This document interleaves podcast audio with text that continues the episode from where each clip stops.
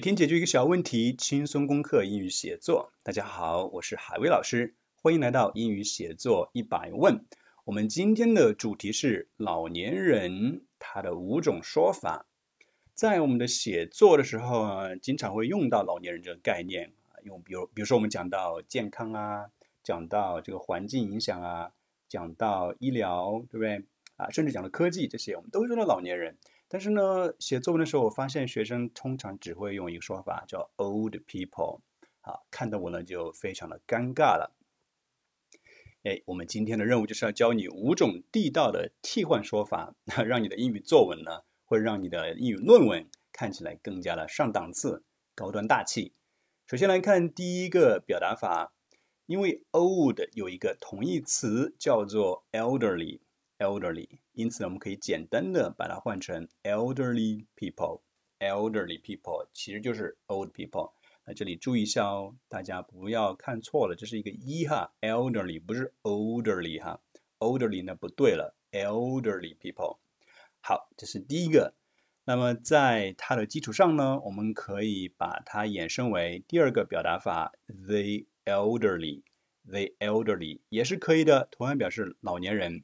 那这里大家可能对 the 这个加形容词的用法有点陌生了，我们来复习一下好了。其实，在高中语法课大家应该有学过它哈。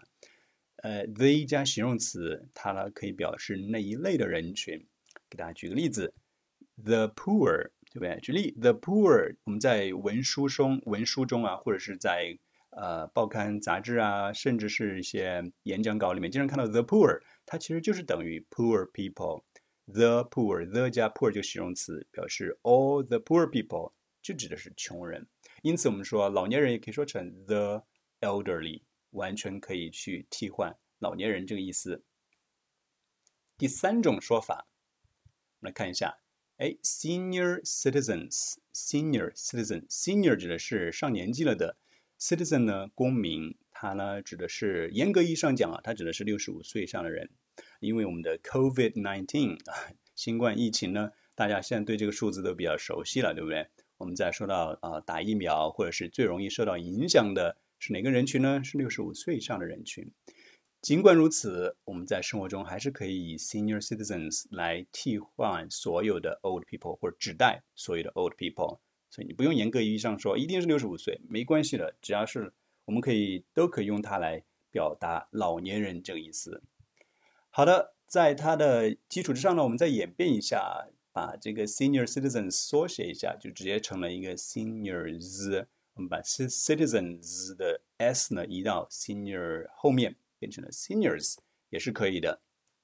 最后一种表达法也是老年人最斯文的一种说法，非常的斯文、文绉绉的啊，或者是最装逼的一个说法，叫做 people of advanced age。上了年纪的人，其实也就是老年人，对吧？上了年纪听起来就是非常斯文啊。Advanced 表示的是程度很深了的了，程度很深的年纪，年纪程度很深了，意思说你的年纪已经很大了啊。Advanced age。那做这期节目之前的话，专门查了一下网站，上面官方的说法是，如果你到了五十一岁的话，其实你也就开始接近 advanced age，所以你可以用 advanced age。用来替来指代所有的老年人。好的，来最后总结一下，old people 并没有错误。好，提醒大家一下，千万不要对它有任何歧视啊！这个词还是好好的，可以继续大胆的使用，没有错。